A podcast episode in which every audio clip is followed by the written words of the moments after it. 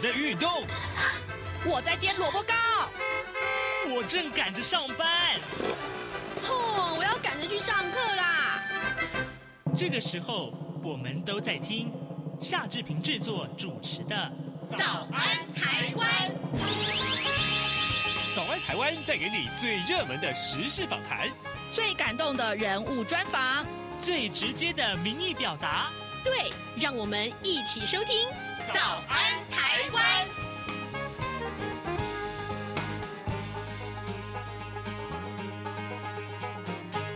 早安台湾，我是夏志平。今天是二零二三年的九月十四号，星期四，礼拜四。我们当然是进行刘碧荣时间这个单元了。啊，待会儿呢，志平要为您连线东吴大学政治系刘碧荣教授。我们请刘老师在节目中为大家来解说过去这一个礼拜以来最重要的新闻外电。这个礼拜呢，我们锁定了是东协的峰会啊，另外还有包括 G20 的峰会，以及美国和越南之间的关系。待会儿我们都会请刘老师跟大家来解说。呃，在跟刘老师连线之前呢，志平有一点点时间了，跟大家说一说各平面媒体上面的头版头条讯息。首先，我们看到今天的《自由时报》上面的头版头条告诉我们，诶，这个为了防范假讯息啊，影响二零二四总统大选，最高检察署呢已经责成由六都当中的七个地检署成立了 AI 生成或者是深度伪造，也就是 Deep Fake 啊，这个假讯。息的案件处理中心，由专责主任检察官负责侦办，要求集中侦查的能量啊，达到立即澄清，还有就是迅速下架，以及呃这个溯源追查主嫌这三个主要的目标。另外，我们来看看是啊，既然跟呃这个选举啊有关啊，那么《中国时报》今天的头版头条也跟选举有关。这是中时他们自己公布了一份最新的民调，就是自己的民做的民调。如果是侯柯配的话，可以赢赖萧配将近九个百分点。让我们来看看内文啊，二零二四总统大选，如果在野的这个力量能够整合的话，是渴望逆转胜的。来，呃，那我们看到中。时新闻网最新的一个民调啊，呃，国民党的总统参选人侯友谊跟民众党的参选人呃柯文哲，如果能够组成侯科配的话，那么将会可能会获得百分之三十八点四的支持，胜过民进党赖肖配的。百分之二十九点六啊，那么双方的差距达到八点八个百分点。那么进一步来交叉分析，就显示说侯柯配将可以呃促使泛蓝归队啊，获得百分之八十六的支持。而且呢，呃侯柯配的青壮世代跟高学历的这个选民当中具有压倒性的优势。这也是中国时报今天的头版头条讯息。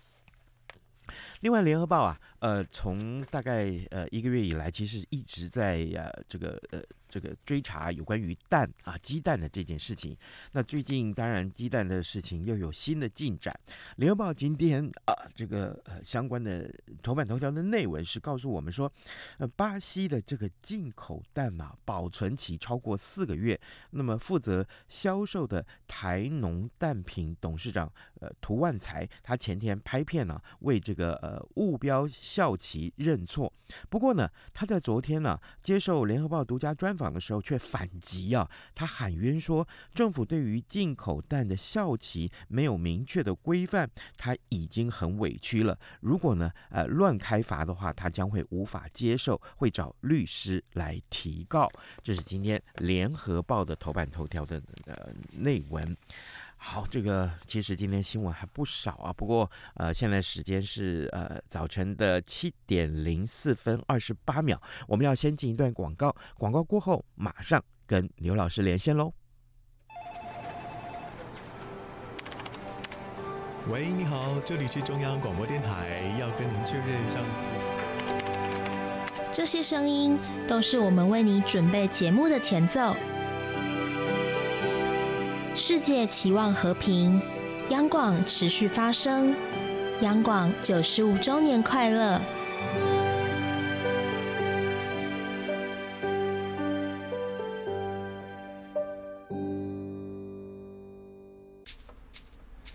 早安，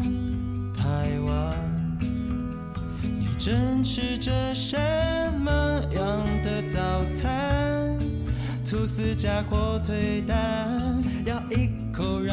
收听中央广播电台。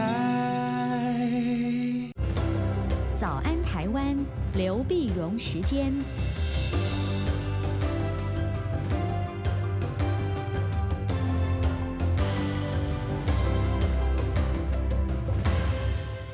这里是中央广播电台台湾之音，您所收听的节目是《早安台湾》，我是夏志平。此刻时间是早晨七点零五分五十一秒了啊！来，我们要为您连线东吴大学政治系刘碧荣教授，我们请刘老师为大家来解说重要的新闻外电。老师早安。早，各位听众朋友，大家早！谢谢老师一早接受我们的访问。老师，我首先我们来看看东协峰会。上个礼拜其实我们有多少触及到一点啊？那么当然，呃，我们来这个礼拜来做一个比较完整的一个分析。呃，东协峰会是在九月五号到九月七号举行，而且呃，这个在印尼的雅加达啊。那么这一次的峰会，我们可以完整的看到哪些个讯息呢？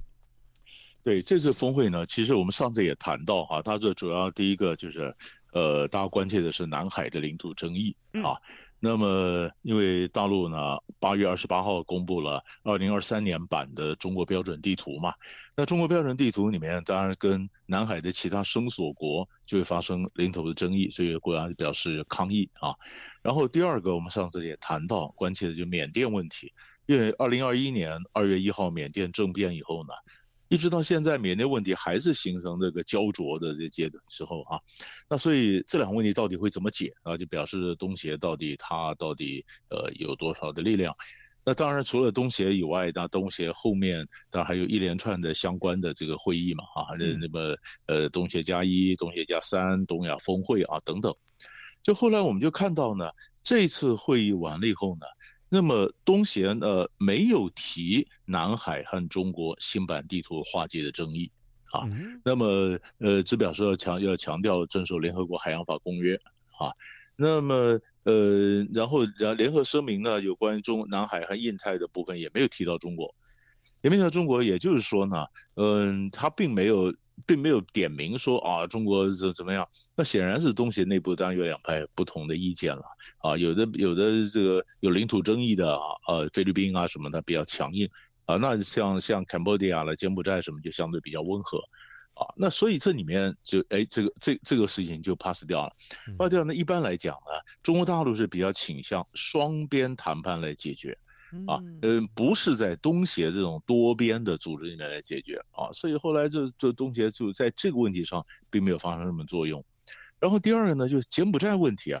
柬埔寨问题呢，在九月五号的时候呢，东协决定啊，将柬埔寨问题交由前任主席、现任主席和后任主席三个人来共同来解决。因为过去本来就是中协轮值主席，一个国家当一年吧，嗯。啊，你当一年，你你你现在做了，然后下一任的主席他的做法可能跟你不一样，但是变成对缅甸的问题的这个做法呢就不一致，不一致呢，现在干脆就是这一任、前任、后任啊一起来做，这样就可以延续性，延续性呢，那那那那这一任当然我们想印尼了，那下一任呢？就二零二四年，假如我们说二零二四年开始的话，二零二四年的时候担任的主席是呃辽国，然后大陆叫老挝老挝，那拉奥斯呢，呃就就那那你说就从二零二四年来讲，呃那前任就是今年的印尼了，那后任就是马来西亚，啊所以将来就是呃辽国呃印尼马来西亚三国来来做，那那再后面呢，二零二五年之后，二零二六年呢，本来应该轮的就是缅甸，可是缅甸问题还没解啊。所以我们这次也决定，二零二六年就跳过缅甸，让菲律宾来做。哦啊，菲律宾说，那缅甸怎么办呢？缅甸说，那你们这样孤立我，我自己想办法突破嘛。那这突破，所以缅甸呢就自己找了中国啦、印度啦、泰国来讨论国防合作啦、贸易啦，以及很多双边的项目。就他用他自己的方式来提升军政府的正当性。啊，那你们对我，你们封锁我，你们孤立我，那我想办法打破孤立。那如果从东协角度来讲呢，你也可以看到对缅甸问题的无力感，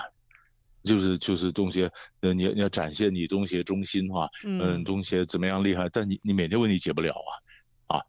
那双边的方面呢，那当然我们也看到，呃，就我们上次也谈到，拜登没去嘛，嗯，那么拜登大家就觉得，哎，拜登的东协就很挫折啦。那那那拜登没去，那怎么办呢？岸田帮忙啊，安、田就说，安田你帮忙，安田就强调支持东协提出来的，所以叫印太展望。你想呢？呃，这个美国、日本其实讲印太战略，那印太战略呢？那东协自己讲说，哎，我是我是当当事国哎。我我我，你们都围绕着我做印太，你问问我的意见怎么样呢？嗯啊，那他们自己在呃也也提出来东西，二零一九年提出来叫印太展望，哎展望呢，那日本就说，哎那展望跟我们这印太战略，呃其实有相同的，因为我们也在强调自由跟开放的印太地区嘛哈，有很多共同的原则。啊，日本日本十二月在东京要开日本跟东协的一个呃自己的这个高峰会，建交五十周年嘛，啊，那时候呢，日本说啊，我们两个是帮助美国一起安抚这个东协，啊，澳洲呢那也在这时候讲说，哎，我把东协的这个政策呃关系呢提升提升的，所以澳洲也提出来，礼拜三的时候提出来叫二零四零年澳洲东南亚经济战略，啊，可是问题是一般的分析认为你澳洲经济战略不错，但是你投入的钱太少。嗯，好，很多人太少，太少。那么双方是最大的这个双向的第第二大的贸易伙伴啊。那么但是你投入的钱太少，呃，钱少，这个能够发挥多少作用呢？其实还有有待有待观察。嗯，好，这个大致上，呃，东协的这个峰会啊，呃，经过老师的解说，有这么些个重点。所以老师，那。对于这个呃地图，这件南海地图这个新版的地图的这个争议的问题，所以他们就真的是呃是淡淡的处理啊，应该是这么说吧？我想，我觉得私下当然也会，因为这个地图啊，大陆的地图，你想这个官方的地图从来就不是地理，啊都是政，都是都是政治，嗯，所以它除除了南海问题以外，跟印度的边界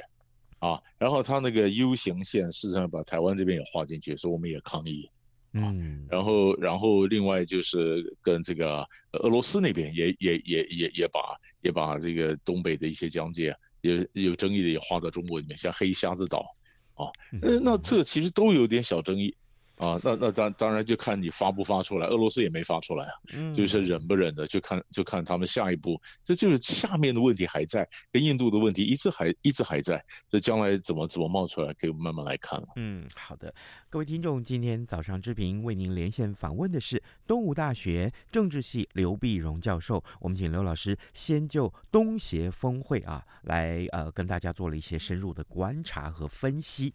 老师既然提到了东协啊，东协你。里面有个国家叫越南啊啊，越南这个国家其实最近跟美国的互动也很受到大家的瞩目，怎么回事呢？因为美国总统拜登他九月十号到越南去进行了一个正式的访问。我我我提到这个事情啊，呃，提到美国跟越南，我立刻第一个就想到的就是越战这个事情。那嗯，这此刻我们来看，哎，那美国跟越南的关系却提升了，而且呃，这个呃受到全球的瞩目。我想请教老师，他们的关系提升到什么程度呢？是，所以你说越战呢，事实上从克林顿担任总统的时候呢，后来就美国跟越南就开始建交。克林顿之后，每一任美国总统。都到越南做过国事访问，嗯，哎，那不是就就很有意思了啊？那那其实最主要原因就是拉着越南嘛，拉越南就是对抗中国啊，啊，因为越南跟中国打过仗嘛。那虽然虽然跟中国关系不错，但是但是这里面总有一些潜在的矛盾嘛。美国当然就就拉着越南啊，拉越南呢，这次拜登呢，呃，到越南去访问呢。他就把两国关系提升到全面战略伙伴关系，啊，就是就是不断上升，上升呢，这提主要是跟半导体的这科技的合作啊，国防工业合作、能源的合作啊等等。那么我们就特别注意到呢，跟随拜登出访的还有什么 Intel 啦、格罗方德啦、艾克尔啦、美满啊，就是这等等这些半导体的这个大的企业啊。那么基本上呢，就想把越南提升作为美国有岸外包的目的地啊。美国很多外包嘛，外包就叫越南啊。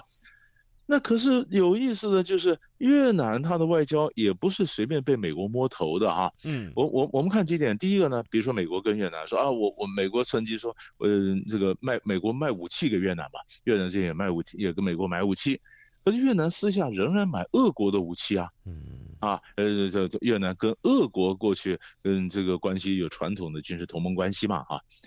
然后更重要的就是就是这个科技的东西啊，和那美国呢，嗯，就拉着越南，但越南明白的就跟美国讲说，他没办法跟中国脱钩啊，啊，很很多分析呃也指出，美国是怎么样重视越南，跟越南你的整个产业链很依赖中国啊，啊，而且更重要的是越南没有足够的科技人才。你去让他做发展半导体，他人才不够啊，人才不够，产业链又怎么样的依赖中国？那你你美国再怎么拉，他他也没办法跟中国脱钩啊，啊，然后更有意思的是，你认为这次拜登他去这样子，那越南没有时间跟中国大陆去通通气儿吗？嗯，所以事实上六月份越越南总理范明政就到北京去了，嗯，到北京就跟就跟北京说，哎，跟北京取得个谅解，一定跟他讲说，拜登总统九月要来嘛，那那我们这边怎么样？那大陆方面呢？哎，拜登九月十号到越南，大陆在九月四号派了中共中央对落对外联络部部长刘刘建超到带了团到越南访问三天。嗯，所以所以中共的高官也先去先摸个底嘛，啊，呃，你你怎么怎么样？那越南当然讲说放心啊，我不会容忍任何国家拉着越南然后破坏跟中国的关系。所以，所以，所以越南外交很会玩。如果我们再往前推一下的话呢，习近平三连任之后，第一个到北京跟习近平道贺的，就是越共总书记阮富仲。嗯，你说跟中国有矛盾，可是他先去道贺，就表示我心是向你的。那道完贺以后，他等于就为了后面的外交跟美国的这种弹性买了一个保险嘛。那我已经跟中国去道贺过了，那中国也了解，所以你中国也不要再怪我。然后我是跟美国这边在做，所以所以所以越南，我说结论结论就是越南的外交极有弹性，而且非常会玩。外交极有弹性，而且非常会玩。可是老师。当呃这个所谓的全面战略伙伴关系的这个新闻出现的时候，我就想到说，美国总统拜登其实一路这样从东北亚玩到越南啊。呃，应该是这么说啊，不是，抱歉，我用这个字，应该是说他从日韩美的这个峰会开始，当然台湾一直都跟美国是非常的友好，然后再来看看最近的这个菲律宾啊，这样一一一一口气这样一条线拉下来，从菲律宾再拉到越南，所以整个这个防线是不是已经被拜登逐渐的这个建立起来了呢？是，所以他你可以看到很清楚的美国的这个防这个防线。啊，他拉拉着国家，但是呢，就是就像我刚刚讲的，像越南、美国这样拉，但是越南也不是随随便便说啊，我就完全百分之百也倒向美国，也没这么简单。嗯啊，但是美国呢，他起码也这边下棋嘛，下棋，他跟越南加强关系啊，那加强关系，全面战略伙伴关系，可见后面不管经济啊、科技啊、呃贸易的关系也会不断的加强嘛。那加强呢，等于可是那加在加强的时候，那跟中国大陆就会在这边形成一个拔河，然后互相较劲拉扯啊，所以越南当然就可以运搞得好的话，就可以两面得利啊，那是那是那是他的一个地理位置啊，他的占占到了一个便宜。哦，好，我们应该要这样看。可是越南不是也有那个呃所谓的南海地图问题吗？啊，是啊，所以所以这越南越南越南海的问题，越南跟中国大陆一定也西沙群岛什么以前也发生过冲突啊。对啊。那然后然后你后面还有看呢、啊，美国如果说帮助越南我开发这个海海底的资源，比如说那以前本来在海上探勘的，那中国跟越南就海上他们互相喷那个水炮啊，什么也也冲突过很多次。那那那那现现在现在越南是怎么样？我我现在就是看，那如果说再看美国帮助越南，然后也开发呃海底的这天然气啊什么的，那跟中国再发生冲突，当中呢这里面会不会爆发另外一批反华的一个一个冲突啊？嗯啊，那反华冲突，那那那那反华的时候，那那那那越南人分得出来，呃台湾跟大陆吗？啊，那这据我的经验是分不出来，所以这个这个就有潜在的问题在这里了，就麻烦在这里。嗯，到时候万一真的又变成反华，但是反华以前以前的反华，它还有内部的矛盾了，是南越跟北越之间的矛盾。嗯，然后然后然后找个出口就是反华，啊，那那所以它外部的外交的压力加上内部的政治经济的矛盾，然后整个结合在一起，然后然后然后变成一个反华的一个一个一个点。那就变成两岸一起遭殃啊，所以这这这是这是他，我们都得看后面发展还有很多的变数呢。嗯，好，这可见呃非常非常值得观察啊。各位听众，今天早上志平为您连线访问东吴大学政治系刘碧荣教授，我们请刘老师在节目中呃也也这个呃跟大家详细的看了一个非常复杂的美国跟越南之间的关系啊。老师，最后我们来看看，在拜登呢去越南之前，他先到印度新德里去呃参加了这个呃 G20 的峰会啊。那么当然呃这场峰会可以说是呃众所瞩目。我我我要请老师在这个时候跟大家介绍这个峰会看到了哪些个重点，还有就是可能它的影响性有哪些？对。那么，那么 G20 呢？当然你可以看到，呃，本来大家他就想到 G，呃，但是他矛盾还在了哈。嗯，我们首先首先的 G20 的代表是印度出来做庄，它代表南南方国家。我们以前讲过很多次，所以全球南方嘛，啊，嗯，就是南方的国家意见能够出来出来呢。那么，呃，但是有呃，习近平这次没有参加。啊，习近平没有参加，没有参加 G 团体所以我我倒是我倒是觉得习近平可能后来讲他到他可能觉得说，这我又不能主导，啊，那不能主导，可是你不能主导，你不参加，那你把这场子真的就交给美国跟印度了，啊，那么首先第一个呢，G 团体呢，第一个他是这是宣布让非洲联盟加入进来，因为他有团体会员嘛，那会员本来欧洲联盟是一个啊，那现在非洲联盟也进来了。联盟进来了，但是呢，当然它也有内部的一些分歧，比如说没有谴责俄国侵乌，啊，嗯嗯呃，俄国侵乌克兰呃没有，他只是说呃乌克兰战争。那西方说乌克兰战争不是两边各打五十大板嘛，好像两边都有责任啊，那责任主要是俄国嘛，啊，那没没有，但是俄罗印度跟俄罗斯关系好啊，所以他也不会这样谴责俄国。让环保问题呢，那么只说要加速再生能源。但是没有任何说淘汰的石化原料的这个时间表啊，环保团体但也觉得也觉得这个不不够。可是 G20 本身内部当然凸显了它的它有增加的名额，呃，这样成人，然后就有一点矛盾。但是更重要的是，我们看场外啊，场外是两件事情值得看。第一个就是美国就是跟跟这个印度的这个双边会议啊，就拜登跟莫迪。莫迪呢举行了双边首脑会议啊，就强调说双方的关系怎么样的加强，然后怎么样跨的，然后重建有韧性的科技价值链、国防工业啊。那美美国和印度还在这个国际太空站五 G 六 G 怎么合作？那美国也支持印度入常啊，就是联合国常任理事国。哇，那这个这个东西这堆出来的东西蛮多的啊。你看，你看这个这个美国很重视印度。很多印度呢，那更重要的就是在场外啊，美国呢和这个印度呢，还有这个欧盟呢、沙乌地呢，他在 G20 场外签了个备忘录，相当于要建个印度中东通道，嗯啊，他就联络港口啦、铁路啦，呃，一个还有做网路啊，这什么，就从印度拉个通道到了中东到地中海，啊。那地中海，那在那这里面呢，那当然这个这个范德莱恩这个欧盟的执委会主席范德莱恩就就很高兴的宣布啊，他说这是跨州跨文化的绿色数位的一个桥梁啊。那么这样子建立这个桥梁也也也是表示美国跟欧盟对中东的一个一个重视。那那当然最主要也是想对抗“一带一路”嘛。嗯，“一带一路”今年十年了。啊，今年十年，中国大陆要在北京开“一带一路”的首脑会议啊，嗯，这个峰会“一带一路”论首脑论坛，那这他现在美现在我们先弄个印度中东的这个通道啊，但是也有人讲啊，呃，这个通道讲的是不错啊，但是真的要去连接起来不是那么容易，因为区域国家各有矛盾呐，嗯。啊，那你说海湾国家六国，他们弄个弄个铁路要连接这六国都盖不出来啊，还没盖到边界就没有了。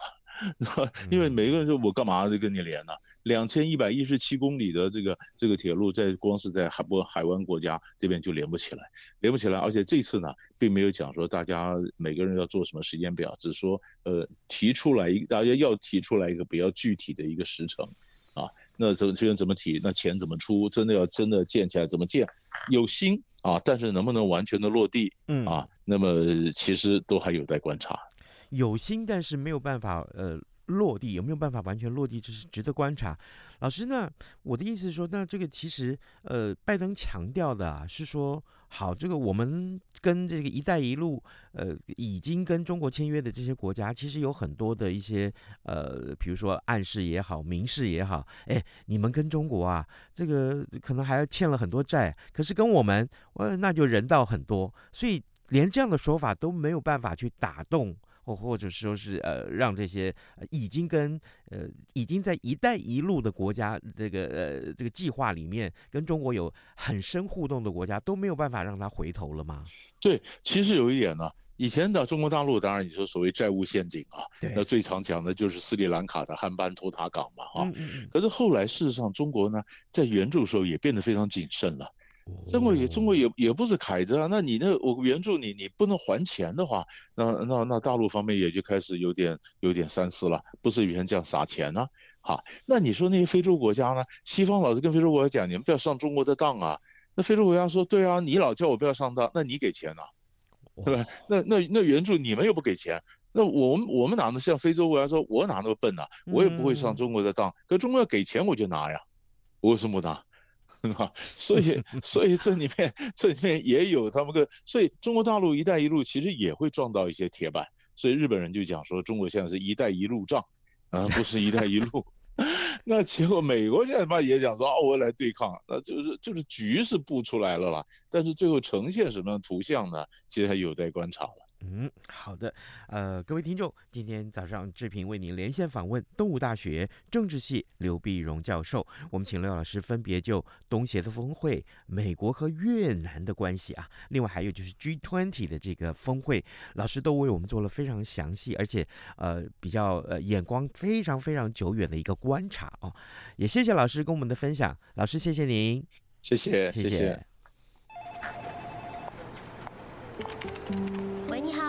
中央广播电台，请问一下，明天跟你。这些声音都是我们为你准备节目的前奏。世界期望和平，央广持续发声，央广九十五周年快乐。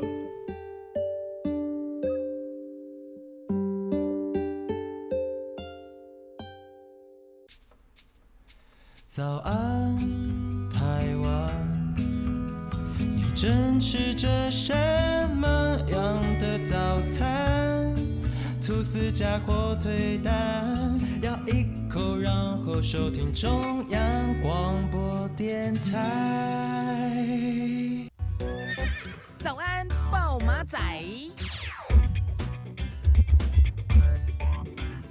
这里是中央广播电台台湾之音，您所收听的节目是《早安台湾》，我是夏志平。此刻时间早晨七点二十七分五十一秒啊！来，既然今天刘老师为我们关注了很多外电，我们就来看看其他有哪些重要的外电新闻。今天的。这《中国时报》的头版上面告诉我们这个消息啊，呃，挺俄乌战争，谁挺俄乌战争呢？是金正恩，北韩的领导人。他说他支持普京所有的决定啊啊，普京会昨天登场。那么，呃，俄罗斯的总统普丁跟北韩的领导人金正恩，他十三号在这个俄国啊远东地区的东方太空发射。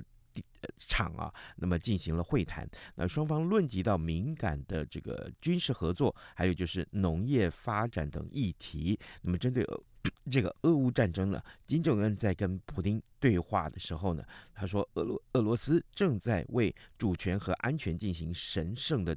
争斗争啊。那么呃，平壤支持普丁所做出来的每一个决定。这是呃，另外我们看到一个呃非常重要的国际的场合，